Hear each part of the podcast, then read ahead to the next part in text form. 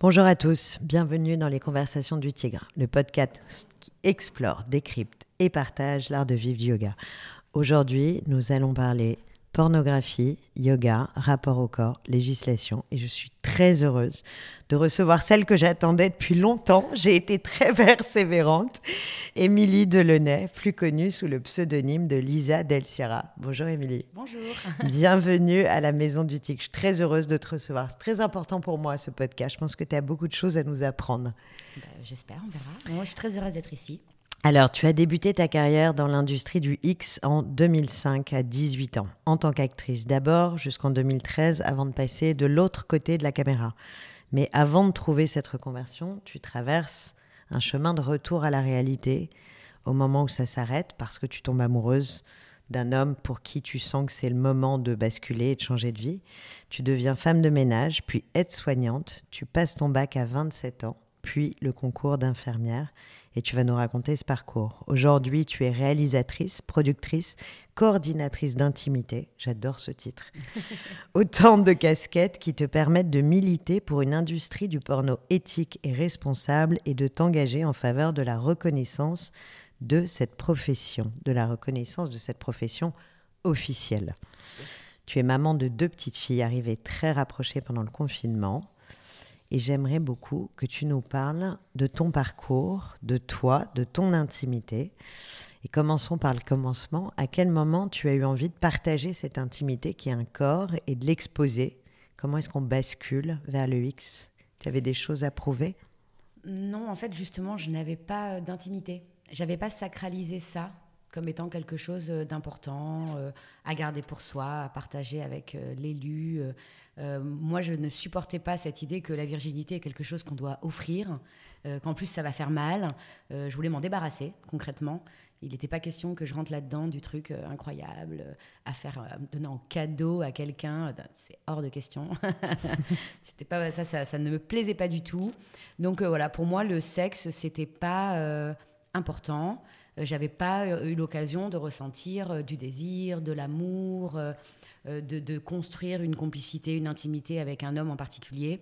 Mais pour euh, autant, tes parents étaient mariés, tu vivais dans un cadre familial hyper équilibré. Ah oui, oui, bien sûr, oui, tout allait bien. Mes parents se sont jamais montrés très affectueux euh, devant nous. Ils ont toujours été très pudiques. oui, mais pudique ne veut pas dire mais il y avait des pas De... Non, non, non, et il n'y avait pas de tabou sur la sexualité, on n'en parlait pas parce que ça ne nous intéressait pas en fait. En fait, j'ai commencé le X parce que pour moi, le sexe, c'était pas quelque chose d'important, quoi parce que j'avais jamais, j'avais jamais aimé, parce que j'avais pas évolué dans un milieu où euh, mes copines c'était pas les petites meufs qui se maquillent, euh, qui veulent pécho quelqu'un, qui vivent par leur relation et par le couple qu'elles peuvent euh, qu'elles peuvent représenter au sein de l'école ou quoi. J'étais pas du tout du tout là-dedans. Et, et, donc oui, un de mes premiers boulots à 18 ans, c'était de bosser dans les bars. de derrière le bar, je suis passée sur le bar. De sur le bar, je suis passée sur le podium. De sur le podium, passée sur la scène. Et euh, très rapidement, euh, j'étais en, sex shop euh, bah, pour faire du spectacle, quoi, pour me mettre à poil devant des mecs. Et hyper à l'aise, totalement bah, bien assumé. Sûr, à aucun moment tu te mets, à aucun moment tu te remets en question à ce moment-là. Je voyais pas du tout où était le problème. Il y avait des filles qui arrivaient un peu stressées, un peu ah là là, mon mec, il, il sait pas que je fais ça, tata. Et moi, je, enfin, je m'identifiais à personne, quoi. Vraiment, c'est moi. moi, j'ouvre la vitre, monsieur, il est là, je fais mon spectacle, je referme le truc, basta. Et, même comment des fois, je trouvais ça excitant de voir tous ces hommes qui se masturbaient sur moi. Mais pour autant, j'avais pas conscience que je générais du désir. Je me suis jamais trouvée jolie avant de faire du porno. Donc, euh, c'est le porno, c'est arrivé comme une, suite logique. Et c'est en faisant du X que je me suis découverte euh, belle, déjà, euh, désirable, désirée aussi, et, et que j'ai compris aussi le, pouvoir du sexe sur moi, sur les autres, le plaisir, tout ce qu'on peut s'autoriser à faire, cette liberté, euh, c'est infini, quoi. Et alors, en effet, tu as incarné pendant longtemps un archétype du désir. C'était c'était vraiment toi ou tu portais un masque dans tous ces parce que ta, carrière a été fulgurante euh, tu es passée tu le dis de sex shop à actrice et ça a été euh, ça a été très vite une très belle carrière Ouais, j'ai beaucoup travaillé quand même. Ça, ça on va en parler, mais oui, ça, je ça a sais. été euh, effectivement. J'ai eu beaucoup de chance parce que j'ai pas fait de casting, j'ai pas fait de film dit amateur. Moi, j'ai commencé pour la Maison d'Orcel euh, très rapidement, les, que des grandes productions, Canal+. et euh, quand j'ai eu le sentiment qu'en France, on s'intéressait pas suffisamment à moi, que j'avais, il y avait toujours une petite starlette qui arrivait euh, et je le vivais pas très bien. J'avais besoin de reconnaissance par mon milieu.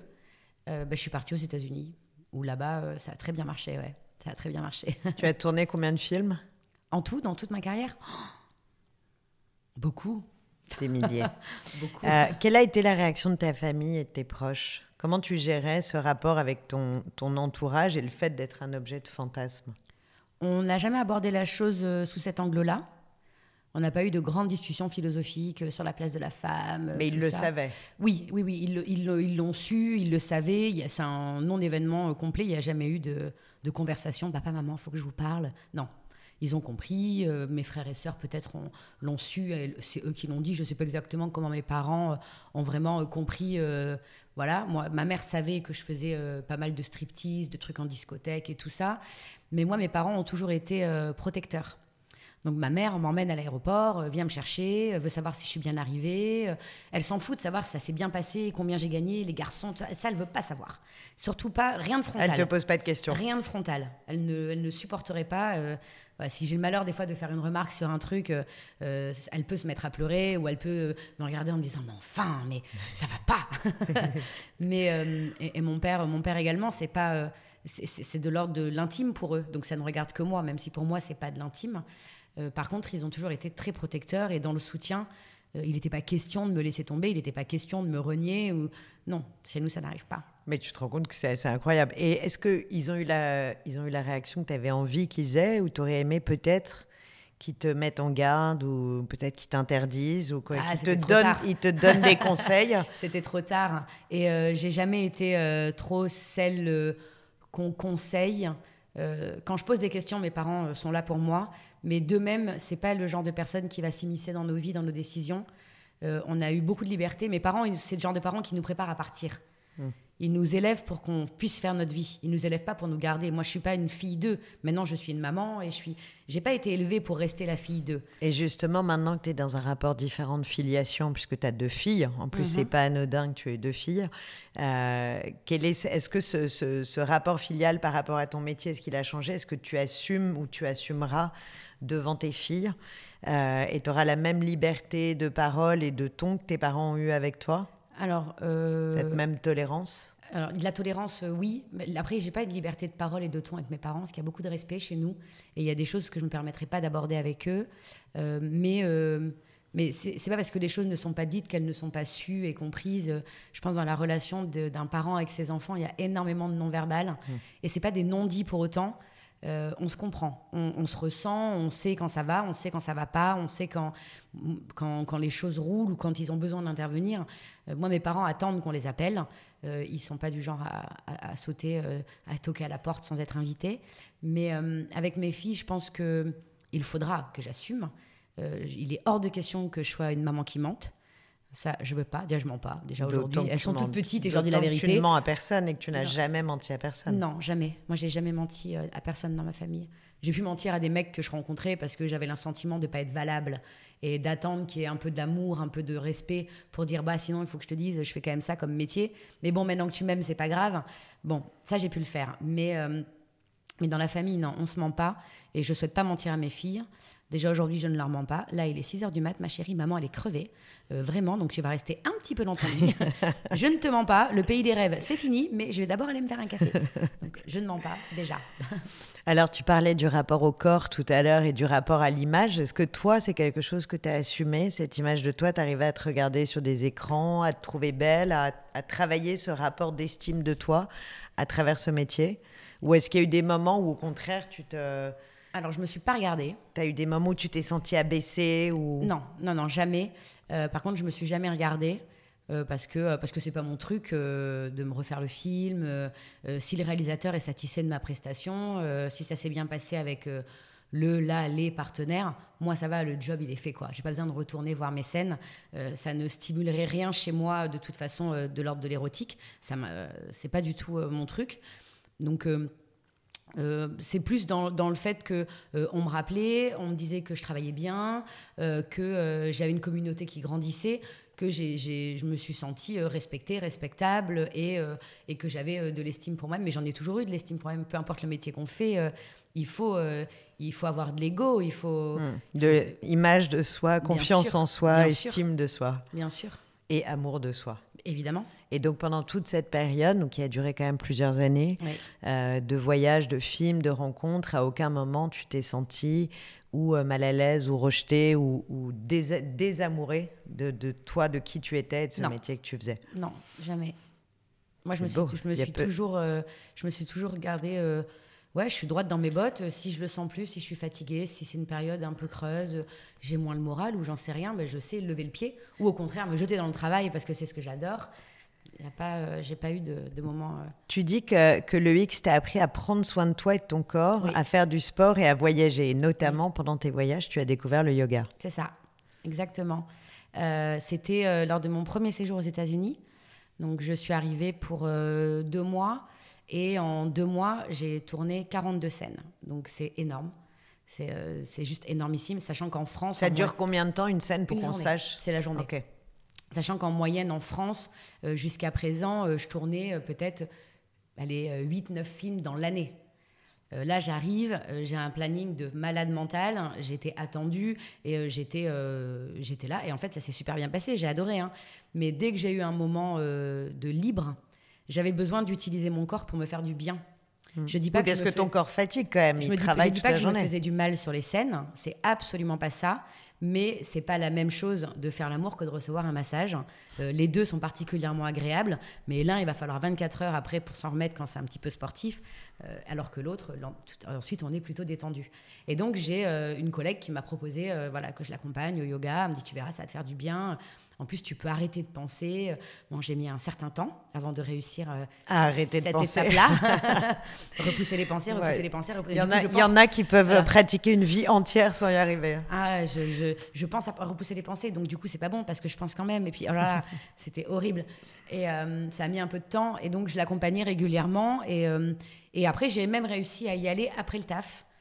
Donc, euh, je faisais ma scène, je prenais ma douche sur le set et j'enchaînais. Euh, C'est génial d'imaginer tourner des films de cul toute la journée et après, tu vas faire ton yoga. Je trouve qu'il y, a un truc formidable finalement parce que tu es dans cette, dans cette euh, habitation, pas habitation, dans cette façon d'habiter ton corps, mm. finalement, dans ce que tu fais du matin au soir. Mais ça a été une période où justement j'utilisais énormément mon corps, à la fois dans mon travail, mais aussi dans ce que je devais mettre en œuvre pour pouvoir travailler. Donc, par exemple, tous les matins, c'était 25 km sur mon elliptique tous les jours de l'année. Tous les jours de l'année. Donc forcément, euh, quand euh, tous les matins on s'inflige ça, qu'on fait hyper attention à ce qu'on mange, euh, déjà on mange plus de fibres pratiquement parce qu'on pratique le sexe anal quotidiennement, bah, qu'on fait toute la journée des acrobaties, plus ou moins de haute voltige. C'est sûr que s'accorder une heure où on ne nous touche pas, où hmm. nous-mêmes on ne se touche pas, et juste, on est euh, à, se, à se sentir, en fait, à se, à se ressentir et à se. C'est d'ailleurs aussi pour ça qu'après, j'ai pratiqué aussi un peu l'hypnose parce que ça me permettait de, de, ressentir chaque partie de mon corps et de m'explorer autrement.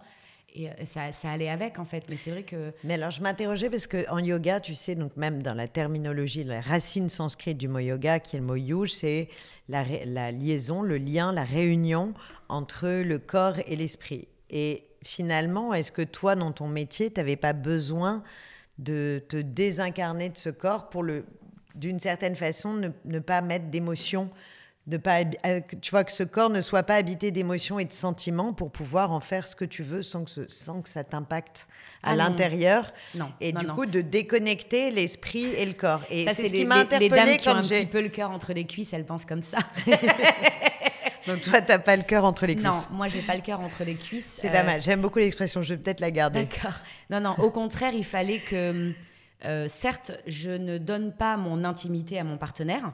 Parce que, euh, parce que je ne suis pas amoureuse de lui. Oui, mais ça veut dire quoi donner son intimité à son partenaire En fait, c'est. je suis là, on va faire une belle scène, je me donne à fond. Lui, il va certainement avoir l'impression que ma vie dépendait de cette scène parce que c'était aussi euh, comme ça que je travaillais.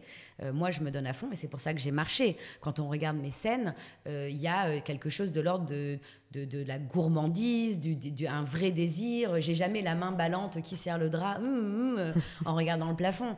Moi, voilà. Ouais, tu habites pleinement tout. J'étais là. J'étais une, comédienne, hein, c'est, ça s'appelle ça actrice pornographique. Euh, donc à la fois, je suis capable de performance sexuelle euh, sur demande et en même temps de jouer un rôle euh, qui des fois est le rôle de l'actrice hyper hyper à fond dans la sexualité ce jour-là avec ce partenaire et des fois on va me dire alors là on va prétendre que c'est ta première fois en anal bon ben je joue la fille pour qui c'est la première fois et alors là dans l'histoire vous venez de vous retrouver et vous vous rendez compte que vous vous aimez, bon, ben, on va faire une super belle scène d'amour. C'est mon travail. il y a une composition. C'est mon travail. Et, euh, et c'est pas en n'habitant pas ma scène euh, que je le vis mieux. C'est au contraire en étant hyper satisfaite du travail que j'ai fourni. Euh, moi, je sortais d'une scène, j'étais éreintée. Mais vraiment, j'étais cuite. Hmm. J'avais fait deux heures et demie de sport ultra intensif. Il n'était pas question d'avoir mal aux cuisses, au dos, aux mains. on y va, quoi on est là pour faire le job. Et c'est aussi pour ça que les acteurs m'aimaient beaucoup, parce que, bah parce que, parce que j'étais cool. Par contre, j'étais pas, pro. J'étais pas la plus libidineuse, ça c'est sûr, mais j'étais cool. Mais donc, tu n'avais pas ton cœur entre tes cuisses. C'est ça. Ok, donc pour répondre à ma question, donc en fait, l'idée de réunir le corps et l'esprit que propose le yoga n'a pas été problématique pour toi et tu t'es pas tout d'un, tu sais, comme certaines personnes. Alors moi, c'est beaucoup moins drôle, hein, ce que je vais, enfin moins gai ce que je vais raconter, mais euh, mais dans un cadre associatif, moi j'ai donné beaucoup de cours à des personnes, à des femmes victimes de violences sexuelles et il y avait vraiment cette idée de cette complètement coupés de leur corps pour se protéger finalement de cette mémoire corporelle insupportable et continuer à se regarder et se respecter. Et on sentait vraiment que, que, le rapport au corps était coupé. Et dans le yoga, on, les, on les invitait à revenir là et tu as toujours ce risque que ça crée ben, ça ouvre un champ émotionnel qui peut être insupportable, tu vois. D'où ma question. Euh, et est-ce que c'était compliqué d'habiter son corps? Mais toi, oui. Ah Toi, ça n'a jamais été. Euh, non, mais j'aime bien cette idée. Euh, voilà, et finalement, tu crées la magie du film. Il y a mille actrices X et elles ont mille parcours et mille façons de le vivre. Oui, toi, c'était ta façon de l'habiter. Euh, et tous très différents. Mais en revanche, est-ce que le yoga t'a fait changer ton rapport au corps et est-ce que tu as senti même dans ta sexualité, enfin dans ta façon de jouer la sexualité, que le yoga t'ouvrait autre chose? En fait, c'était plus parce que je m'accordais ces moments-là, que j'avais de la réserve et l'énergie nécessaire euh, pour, euh, pour aller faire des belles scènes. Euh, je pense que c'était tellement intense mm. pendant ma carrière que si je m'étais pas accordé ces moments, si j'avais fait comme d'autres actrices, sortir à fond, j'en sais rien, ne pas dormir des fois pendant une semaine, est en, en fête tout, tout, le temps, je suis pas certaine que j'aurais été aussi bien dans mes baskets autant en forme sur le long terme. C'est plus, euh, voilà, c'était euh, une démarche très personnelle de m'accorder ce temps. Euh, je suis pas le genre à prendre de une recharge d'énergie. Euh, c'est pas mon truc. Je m'ennuie vite. passer trois heures devant des séries télé non plus. Oui, ça, je, ça, je pouvais m'en douter. mais mais c'est un temps que je m'accordais avec plaisir et, et dont j'avais besoin.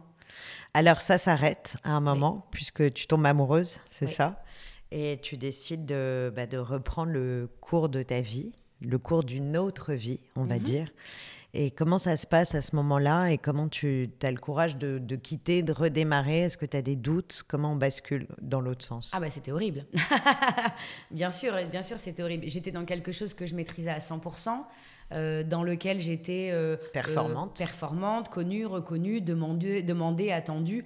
Enfin voilà. Et j'avais le sentiment de ne pas être allée au bout. J'avais un, goût d'inachevé. Et c'est ton amoureux qui te demande d'arrêter ou c'est toi qui le fais pour lui Non, non, non, il n'aurait jamais pris cette responsabilité, mon Dieu. Euh, non, certainement pas. Mais euh, moi, euh, j'avais. En fait, je pense que le fait que, que, je sois amoureuse et que j'approchais la trentaine, c'était l'idée de montrer que, que bah, j'étais j'étais à la hauteur pour lui, quoi. Autant il y a eu d'autres mecs, mon discours ça a toujours été en fait c'est euh, moi avec mon job ou tu te casses. Hmm. Je ne ferai pas le choix, je ne suis pas victime de mon métier, il y a personne à sauver. Et lui, tu l'as fait passer devant. Et ouais, parce que je pense que c'était l'âge aussi, le moment. Euh, je rentrais d'un séjour euh, hyper intense aux États-Unis, je venais d'acheter ma maison, et je me suis dit en fait, qu'est-ce que tu veux de plus T'as regretté après? Pas du tout, jamais. Jamais. Non, mais j'ai pas, pas regretté grand-chose dans ma vie. je trouve que ça Quelle ça chance. sert à rien. Je pense que les Je gens qui... que ça sert à rien. Ouais, on est tous d'accord que c'est- merveilleux de n'avoir rien à regretter, je suis d'accord. Et alors, comment ça se... Donc, tu repars à zéro, tu recommences, tu fais ça. des Je ménages repars à zéro et, et tu euh, décides de reprendre des études. ben, je cherche un job, donc euh, j'ai fait ménage, repassage. disons que j'étais pas en- prête à rentrer tout de suite en, en confrontation avec le vrai monde. Je pouvais pas, je me sentais pas de prendre un métier avec des collègues, avec un patron, avec un lieu où je me présente le matin. Là, les ménages, Et être bien. confronté à ce que les gens allaient penser de toi. Ça, je m'en foutais un peu. J'avais pas prévu que, qu'on, me, qu'on me mettrait face à mon passé. Pour moi, j'avais rien fait de mal. Et j'avais toujours vécu dans ma bulle. Je suis rentrée dans le porno à 18 ans. Je m'attendais Ouais. pas à ce que le monde extérieur soit violent envers moi. Et pourtant, c'est Surtout que arrivé c'était plus bien tard. avant les réseaux sociaux. Et, euh, et donc, j'ai trouvé ce boulot, euh, ma petite bagnole. euh, J'allais chez les gens, j'avais les clés, ils n'étaient pas là. Je mettais la musique et euh, je faisais le ménage. Moi, j'adore ça, je suis hyper active. Ils étaient hyper contents. Parce que, au cordeau. et voilà, je faisais que ça, tranquille. Mais bien évidemment, j'avais besoin de gagner un peu plus ma vie que ça, puisque je m'étais engagée sur un certain nombre de choses financières. Et donc, je suis passée derrière la caméra et j'ai commencé à réaliser des films à l'époque pour une boîte de prod. Et, et en fait, euh, j'ai mené les deux un peu en parallèle. Donc, euh, de réalisatrice, avec le temps, je suis devenue productrice. Maintenant, j'ai ma boîte de prod. Je fais quelques films dans l'année et c'est super. Parce que j'aime ce milieu, j'aime ces gens, j'aime ce métier, j'aime les filmer, j'aime les voir vivre. Mais avant ça, tu as quand même repassé ton bac Et en à fait, en même 27 temps, ans. En même, un peu plus Ah, tard d'ailleurs. C'était pas à 27 ans, c'était un peu plus tard, c'était à 32.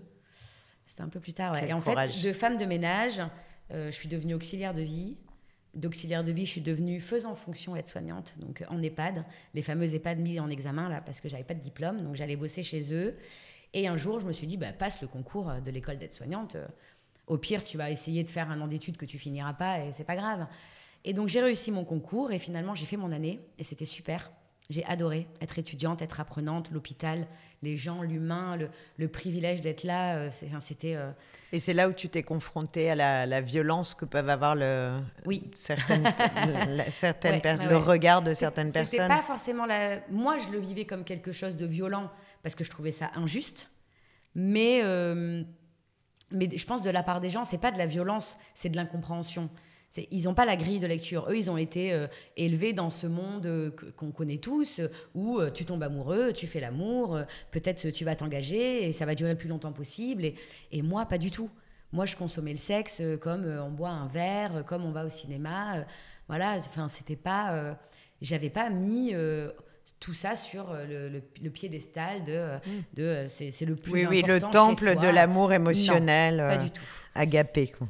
Donc euh, au final, moi je le vivais comme quelque chose de, brutal hein, parce que je comprenais pas qu'on m'en veuille autant, euh, parce que j'avais pas conscience, euh, parce que j'étais un- pas tellement dans le truc, que les gamins regardaient du porno sur internet. J'avais pas conscience de l'impact de mon travail sur la jeunesse. J'avais pas conscience de l'impact de mon travail sur la sexualité des gens. qui allaient vraiment faire ça chez eux. Moi, je faisais pas du tout ça chez moi. Il y a eu souvent sur des tournages, je me suis dit, on va vraiment faire ça Non, mais qui s'identifie à ça, quoi? Qui fait ça? Et moi, je faisais pas ça chez moi.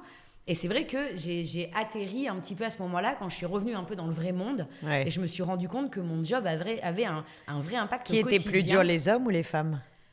Les femmes. Ouais, les femmes. Les hommes ne te respectent pas, point. Hmm. Alors que les femmes, elles sont presque en colère contre toi. Parce que tu incarnes quelque chose, euh, tu incarnes une femme insatiable qu'elles, elles ne sont pas, euh, une femme qui est capable de tout ce qu'elles, elles ne sont pas, Ouais, une libérée. femme bien dans ses baskets, qui assume son corps, qui n'a forcément aucun complexe, ce qui est archi faux. Mais euh, ouais, c'était quand même un, peu plus, un peu plus rude de la part des femmes. Et à l'inverse, il y avait aussi beaucoup de gens super. On m'a dit, mais on s'en fout ce que tu as fait avant. Le avant est important parce que quand on n'est pas en rédemption, j'appelle ça la rédemption, on est beaucoup moins accepté. Euh, moi, j'ai essayé en 2017, j'ai repris quelques tournages. Et en même temps, je travaillais comme aide-soignante. Euh, C'est l'année où je passais mon bac, en l'occurrence. Et euh, être actrice et en même temps aller à la fac, passer son baccalauréat, enfin le DAEU, et en même temps bosser à l'hôpital, eh ben, c'était beaucoup moins accepté parce que j'étais actrice en activité. Ça, ça a été, c'est pas passé du tout.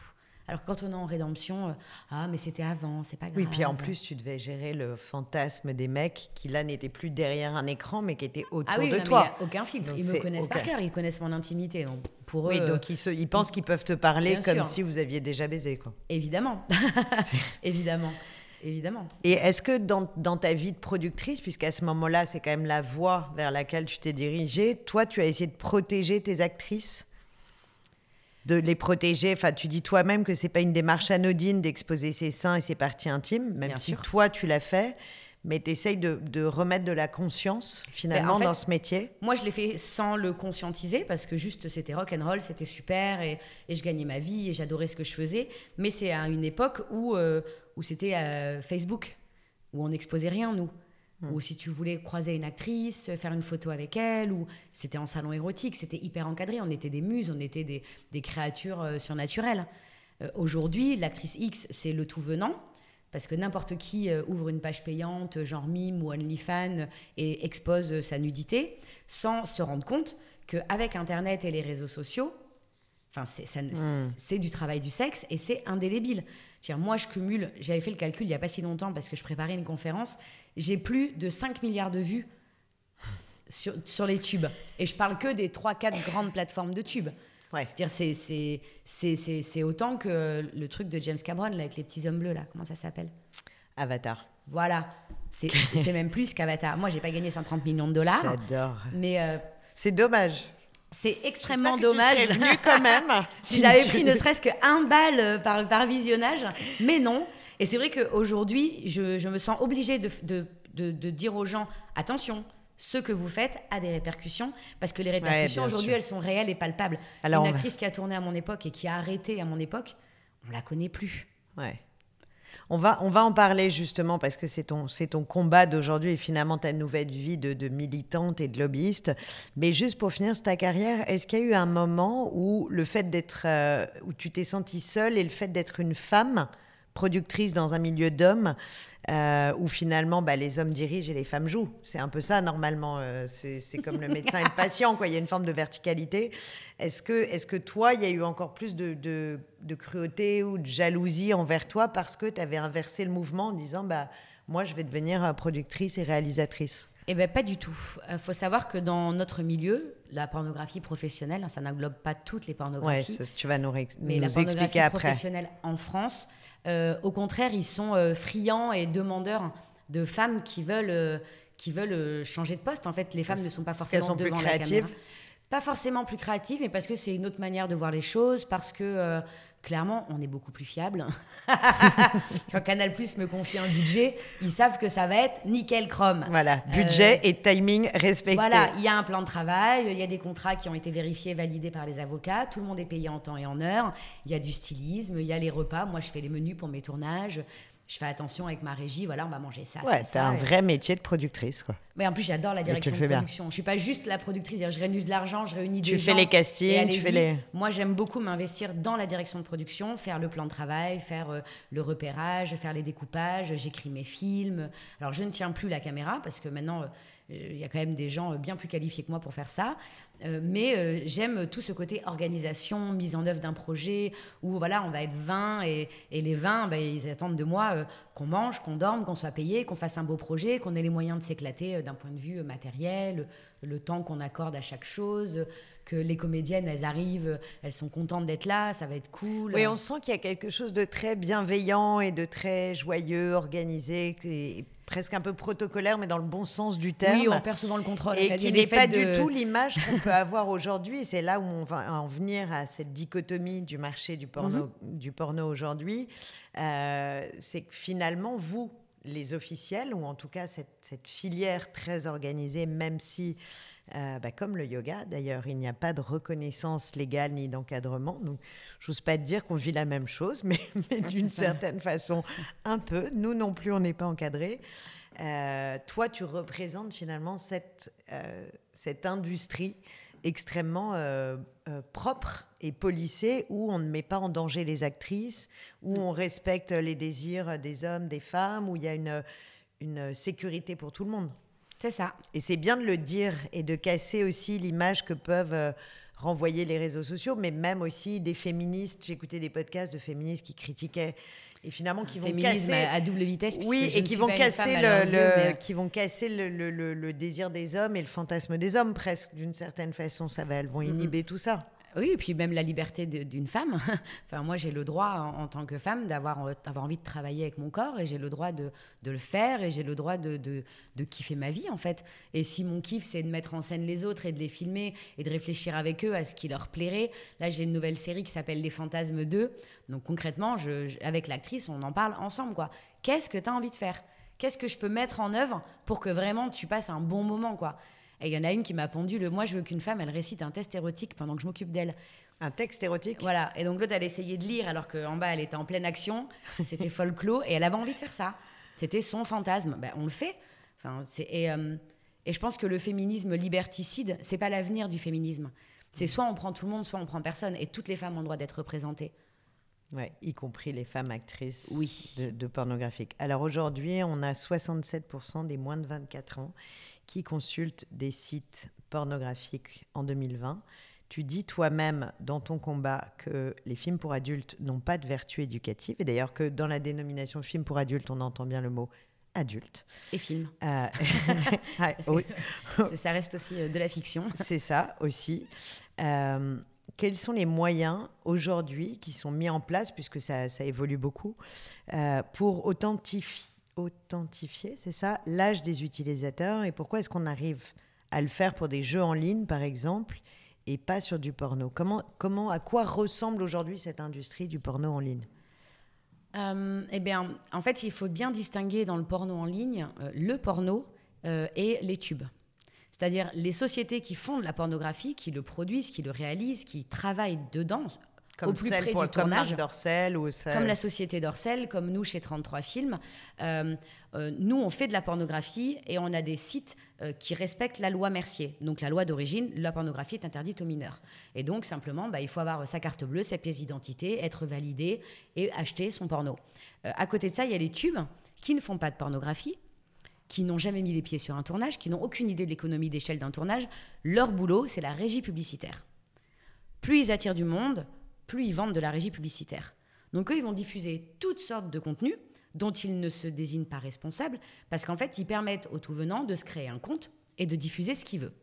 D'accord, donc ce sont des plateformes de streaming où chacun a le droit de venir alimenter la plateforme. Exactement. Et là, il n'y a pas de régulation de l'accès aux mineurs. Eh bien, non, ils ne respectent pas la loi.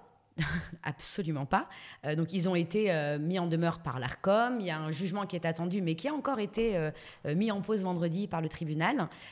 concrètement, l'ARCOM est censé réguler ces choses-là. L'ARCOM a constaté qu'il ne respectait pas la loi, mais on a une justice qui n'applique pas la loi et qui a dit ah mais quand même vous pourriez en parler, on va faire une médiation. alors qu'en fait simplement un site qui ne respecte pas la loi et qui est accessible à tout le monde, c'est-à-dire qui donne accès à des images pornographiques animées ou inanimées avant même d'avoir entré son âge ou une pièce d'identité. En fait, il y a une obligation de moyens. Il n'y a pas de moyens en soi, mais il y a une obligation de moyens. Mmh. Et cliquer sur j'ai 18 ans, il est clair que ça n'est pas, pas un moyen. de résultat. Ça n'est pas un moyen. Donc là, l'ARCOM, malheureusement, a les mains liées parce qu'ils font leur travail, mais derrière le juge, il dit hmm, on va attendre un peu. Alors qu'en fait, il n'y a pas à attendre. Fermer les plateformes, point. Ça, c'est pas plus compliqué que ça. Surtout qu'on sait pertinemment que tous ces sites que les mineurs fréquentent ont les moyens techniques demain de se mettre en conformité.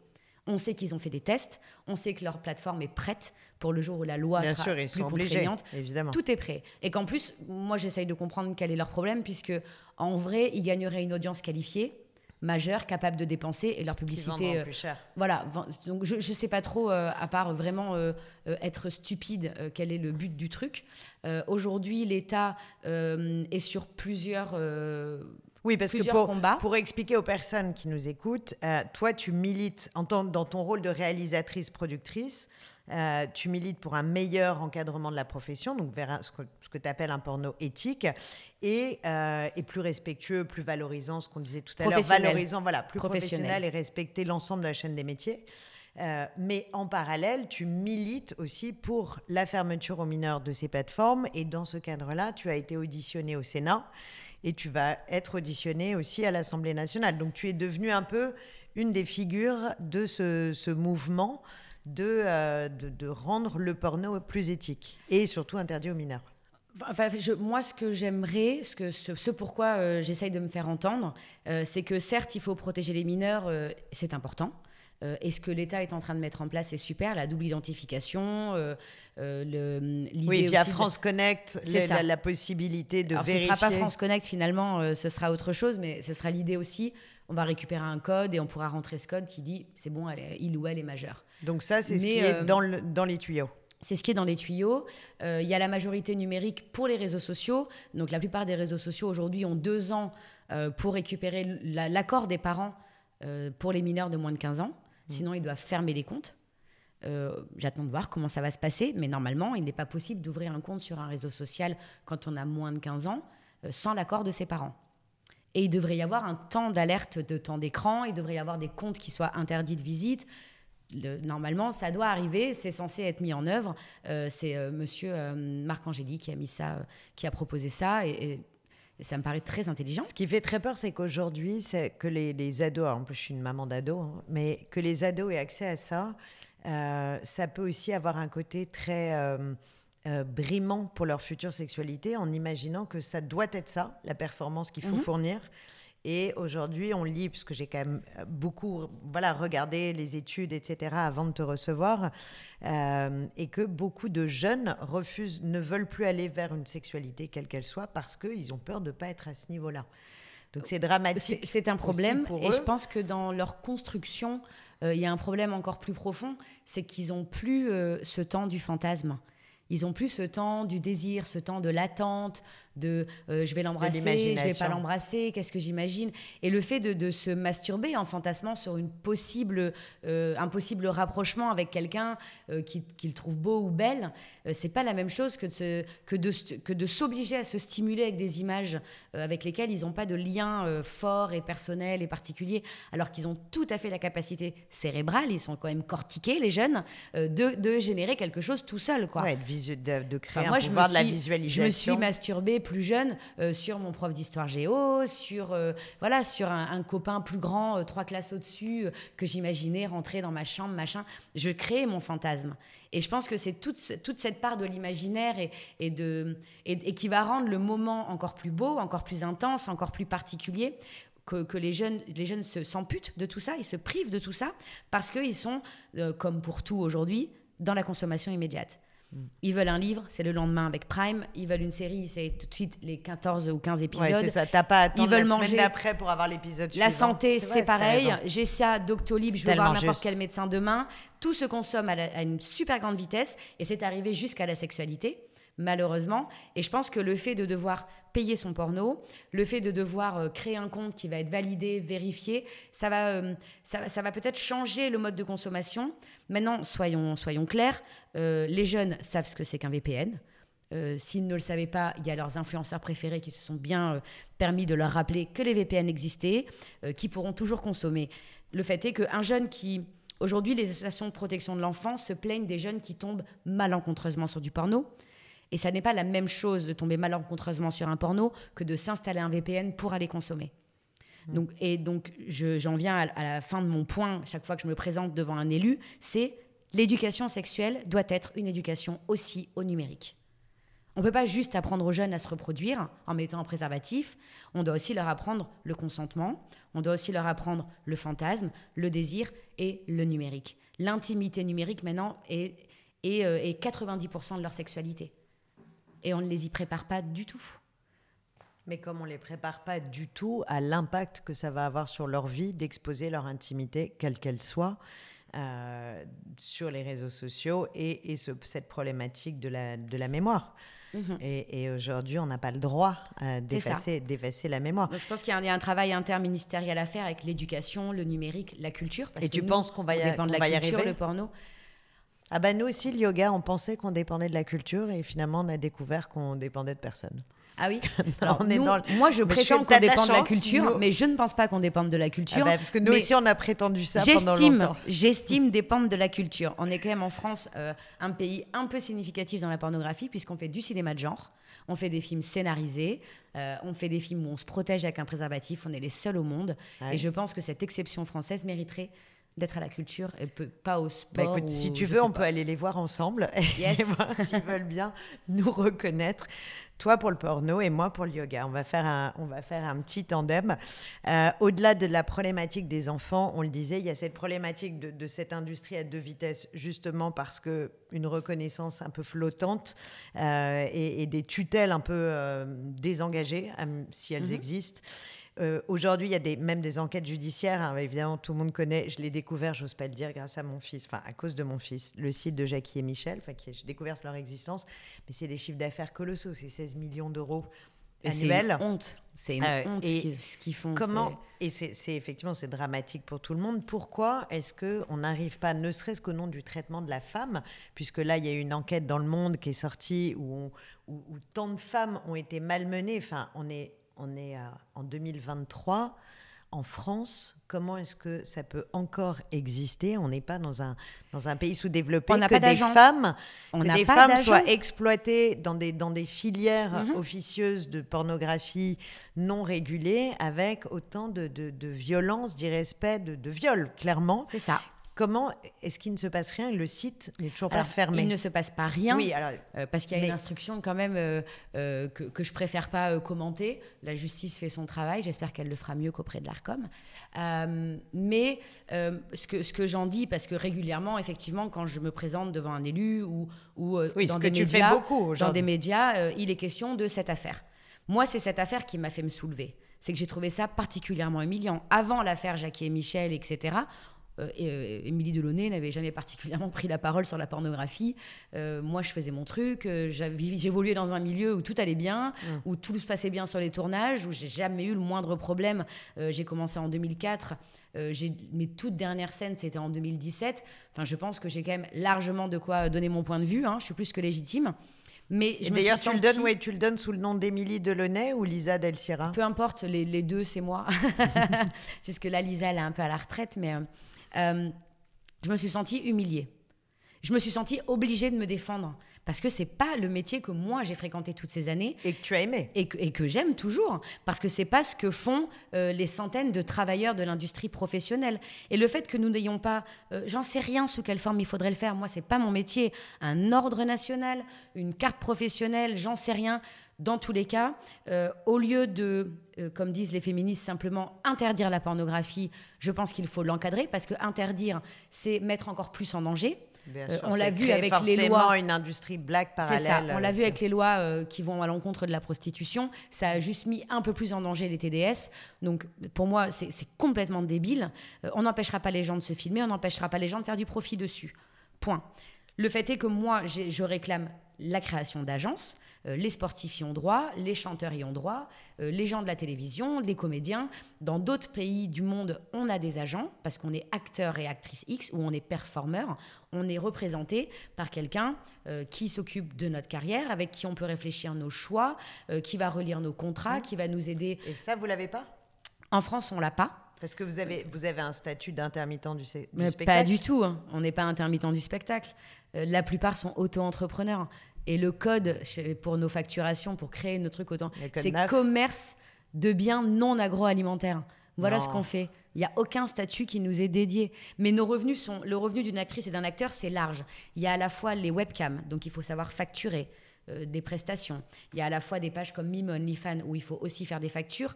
Il y a les tournages où normalement il devrait y avoir des déclarations d'intermittent, mais nos budgets ne le permettent pas. Donc c'est des factures. il n'y a, pas de, a pas de métier, euh, ça, ça correspond à rien. Par contre, on peut s'inscrire euh, en auto-entrepreneur pour de la sorcellerie.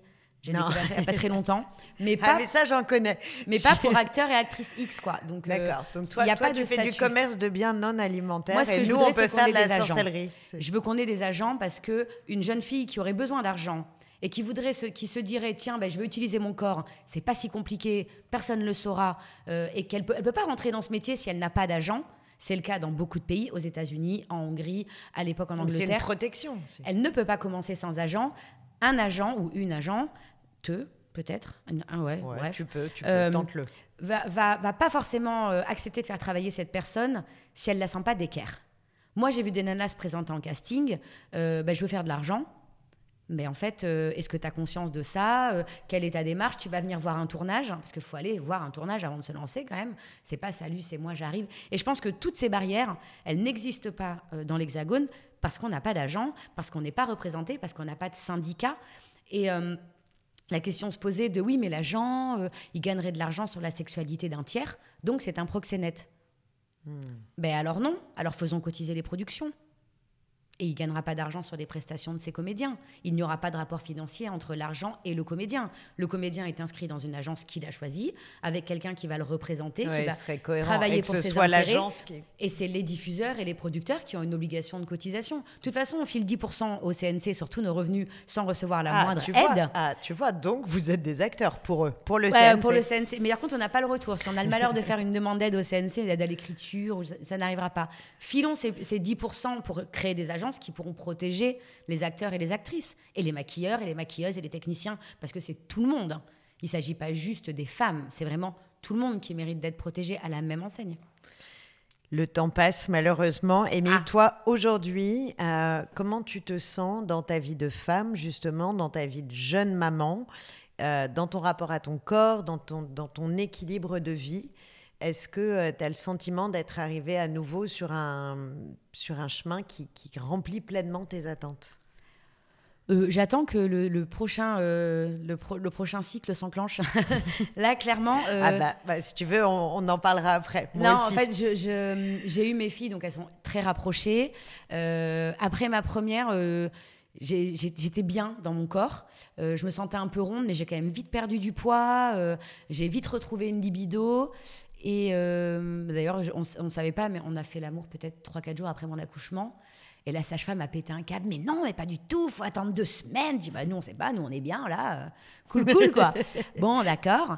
Et en fait, euh, ma grossesse, a, ma deuxième grossesse a été extrêmement difficile parce que j'avais déjà mon petit bébé, parce que du coup, le papa n'était pas aussi présent qu'on l'aurait souhaité à cause de son travail et de sa santé aussi. Donc ça a été vraiment physiquement ça a été costaud. Et depuis que j'ai accouché de ma deuxième, clairement, moi, je suis en mode survie. Je, j'ai un peu perdu le contrôle de ma vie à moi. Euh, je suis euh, maman, quoi. C'est euh, faut que ça tienne, quoi. Il faut que ça tienne. Il y a à manger, il y a le linge, il y a machin. Il te y a manque un troisième bras à peu près dix fois par jour? Ah, c'est là pour l'instant, on est vraiment enchaînement de tâches à accomplir. Euh, et en plus, tu as tes engagements, ton métier, tes, tes, tes ça. prods, tout ça et puis, je, même je sais pas si peut-être je me mets trop la pression, j'en sais rien. Mais moi, quand mes enfants sont bah, à la maison, je ne suis qu'avec mes enfants. C'est-à-dire, il n'est pas question que je les laisse parce que j'ai encore une lessive à étendre ou que le repas du soir soit pas déjà prêt. Ou voilà. Euh, je, je, quand elles sont là, je suis là, quoi. On est ensemble, on est par terre, on joue, euh, c'est cool. je, je les laisse pas, quoi. Moi, mes filles, il y a pas de parc à la maison. On est, on est ensemble. Donc euh, là, pour l'instant, elles sont gardées. J'ai de la chance. Plus pour très longtemps. Je n'ai pas de mode de garde. Si vous avez une MAM à Bordeaux, je suis preneuse. Je cherche deux places. je cherche bah deux places dans une MAM. Euh, donc, euh, c'est vrai que je les dépose le matin. Je consacre ma journée à la maison, à la nourriture, à machin, à bidule, à mon travail, à mes rendez-vous, venir à Paris, repartir. Mmh. Donc ta vie de maman a pris le pas sur ta vie de femme quand même. Ouais, j'ai pas couché depuis un certain temps. J'ai pas réussi à perdre là ce poids là. Euh, j'ai pas été faire une pédicure depuis. Euh, le coiffeur, n'en parlons pas. Mais, euh, mais après, voilà, c'est une période aussi, j'imagine. Je sais qu'à un moment donné, il se passe un truc et. Ouais. la bonne nouvelle, c'est que ça passe. Alors, et c'est quand confirme. Ça dépend. Parce que là, ça y est, elles dorment, elles mangent, elles dorment, elles sont cool, mais. Tu es presque, tu es presque. Tu, tu, tu, commences à arriver. Bon, tu as repris le yoga? Ben, Oui, j'ai pu faire deux, trois séances là, vite fait. Bon, ben, voilà, il faut que tu pratiques un petit peu chaque jour tu le moi, temps, toute seule, j'y arrive personne ne va t'accorder du temps à toi-même. Bah, moi, j'ai besoin de, j'ai besoin de mon prof. je vais te trouver des profs. Émilie, dernière question que j'adore poser à tous nos invités parce que beaucoup de personnes ont vécu euh, bah, toutes ces années qui se sont cumulées, tu sais, ce fameux cycle dont on aimerait bien qu'il se termine, mmh. et se sont retrouvées très désorientées. On savait, tu l'as vécu toi aussi, à changer de ville, changer de vie, euh, on ne sait plus trop bien euh, ce qu'on a envie de faire, enfin, tu vois, et on, sent qu'il y a quand même cette, énergie qui perdure de, euh, de, désorientation majeure. Toi, dans ton dans ta, vie, dans ta construction personnelle, qu'est-ce que, quels sont les enseignements que tu pourrais partager ou le conseil que tu aimerais partager avec les gens qui nous écoutent pour retrouver cette, Tu vois, ce, ce cap et ce sens à l'action? Eh ben, euh, j'avais une expression, et que j'ai toujours, c'est une noisette à la fois, petit écureuil. voilà. Ma mère, elle appelle vais- ça. Ma mère, ma mère, elle dit. Ma mère, elle dit, faut pas courir deux lièvres à la fois. Ouais. Donc chacune euh, à sa façon. Moi, j'ai toujours eu cette, euh, ce truc de, attention, une noisette à la fois, tranquille. Tellement mignon. Bon, Il bah faut. voilà, une noisette à la fois, petit écureuil. Merci infiniment d'être venu partager euh, tout ça avec nous. Ça, ça fait beaucoup de bien. Tu fais beaucoup de bien. En Ouais, tout on n'a pas beaucoup parlé du yoga finalement, mais euh, Non, mais on n'a pas parlé du yoga, mais on sait que, enfin, si, tu nous as quand même expliqué que le yoga finalement est ce qui t'a, ce qui t'a donné aussi cette, euh, cette- ce besoin de prendre soin de toi. oui. Et c'est ouais. pour ça qu'il faut que tu retrouves cet équilibre. Alors, parce que conseil à toutes les jeunes mamans, Pendant la grossesse, le yoga, c'est incroyable. T'en as fait beaucoup enceinte. Ah ouais, c'est là que j'en ai fait le plus. Vraiment, je, je- j'étais, euh, je parlais à mon bébé. euh, enfin, on, vraiment, on avait des conversations presque quoi. C'était fou. Le premier pendant- ou le deuxième? La première. Ouais, non, la deuxième, ça a été un peu plus. euh, Mais pendant ma première grossesse, ah ouais, c'était incroyable. Et t'as touché la dimension plus spirituelle du yoga? Ouais, à ce moment-là, ouais. par la respiration? Ouais, ouais. T'as puis elle vécu me suivait, des, en fait, elle me vécu des états modifiés de conscience, ce qu'on appelle des EMC. Tu sais, ce moment où tu as le sentiment presque d'être euh, devenu un observateur de ton corps et d'être, d'être, Non, moi, j'ai eu des d'être moments puissamment hors où j'avais l'impression d'être partie euh, loin, comme quand on, on s'endort sans s'en rendre compte. Mais bien évidemment, on n'a on n'a pas dormi. Juste, on est parti tellement loin, mais tellement loin, dans, dans- en fait, même pas dans mes pensées. En fait, je partais dans mon bébé. C'est très bizarre comme sensation. C'est que j'entendais mon prof, euh, je faisais mes trucs, mais euh, enfin, je sais pas comment expliquer. Et elle me suivait. Dans les moments où on bouge pas, elle bougeait plus. Et hop, on repartait. Ah, Et bien hop, sûr, c'était une symbiose incroyable, c'est incroyable. C'était vraiment trop cool. C'est là que j'ai compris qu'il y avait vraiment quelqu'un euh, à l'intérieur de moi, quoi. Tu vas, la, tu vas la mettre au yoga? Mes filles, elles vont aller au baby rugby d'abord. Parce qu'on est, on est rentré à Bordeaux et il y a des choses euh, très importantes à Bordeaux quand on est des petites filles, c'est euh, aller au rugby. Et tu sens la différence, le fait d'avoir vécu cette, euh, cette première grossesse avec le yoga qui a été comme une, plus qu'une béquille, presque un, Ouais. un pilier de ta grossesse, et la deuxième où tu as eu moins de temps pour euh, accorder ce- pour t'accorder à toi ce temps de, de- de pratique régulier. Est-ce que tu vois la différence entre les deux, les- tes deux filles? Ouais. dans Mais leur, après, je euh, sais pas dans si leur c'est le- tranquillité, dans non, leur, non, dans leur non, état d'être? dans ma relation avec elles. Après, je pense que c'est un truc du deuxième bébé aussi, surtout qu'elles sont hyper rapprochées. Moi, elles ont que 13 mois d'écart. Et ma mère me rassure, parce que nous, on était 6, on, est 5 maintenant, mais la relation que tu as avec ton premier sera jamais celle que tu auras avec les autres.